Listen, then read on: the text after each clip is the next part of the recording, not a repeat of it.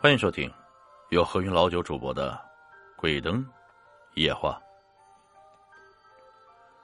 关于鬼神的说法，自从古代开始，这个话题就一直没有结束过。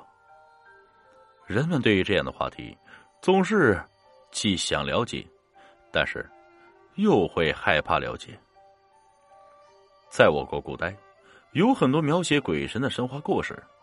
在这些故事当中，鬼呀，大多都是厉鬼，对人都怀有很重的报复心理。也正是因为如此，所以当人们一聊到鬼怪的时候，总是会带着比较惧怕的心理。当然了，这种恐惧心理也并不是从一些故事当中引发的。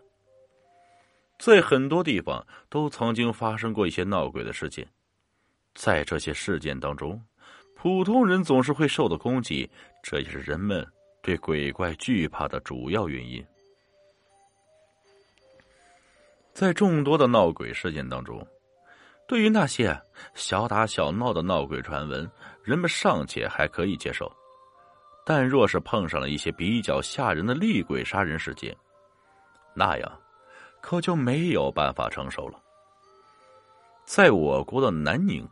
就出现了这样的让人惧怕的闹鬼事件，有人就在这样的时事失去了自己的生命，这就是南宁最著名的百年庄闹鬼事件。这件事情在南宁受到过很多的关注，事情发生的地址就是在一个上世纪九十年代建设的小区里。在这个小区啊，起先也是住着很多的人。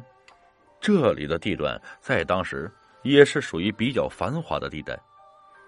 但也正是因为建设的年代比较久远，所以这里的价格也比较便宜。在这里住的人那就更多了。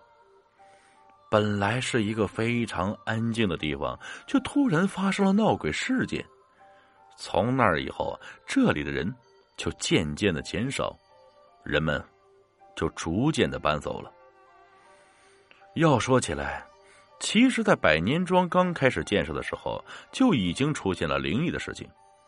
在施工的团队当中，总是会出现有人受伤的事情，而且事情发生的是莫名其妙。有些受伤的人甚至都不知道自己为什么会受伤。虽然施工过程一路是磕磕绊绊，但是。后来，总的来说，还是建设完工了。百年庄建好之后，就隐约传过闹鬼事件。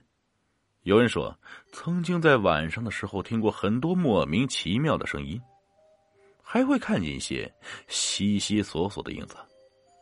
这些事情都传过一阵，但是后来又都渐渐消失。后来，这些事情逐渐越来越多，人们终于意识到。这些事情，应该并不只是自己经历过，很多人都有过这样的经历。无论是看到一些鬼影，还是听到一些人的哭声，这些事情，都有人听到过。在发生了这么多事情之后，这里闹鬼的事情也越传越广。在这里住过的人还说，他们会经常看到一些灵异事件，而且每天晚上睡觉的时候。经常都会发生鬼压床的事情。虽然他们也曾看见过一些科学解释的鬼压床，但是也不至于几乎每天晚上都会来这么一次吧。真正让百年庄闹鬼事件闹大的，还是因为这里出现了人死亡的事情。据说，当时有个人就是因为被鬼上身了，后来在神志不清的时候。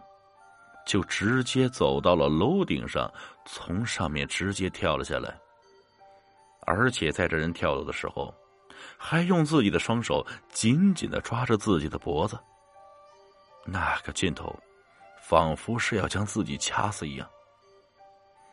在这个事情发生之后，人们终于还是没有办法承受了，于是开始纷纷搬离百年庄，最后人口就越来越少了。本期故事播讲完毕。感谢各位听众的收听，我们下期再见。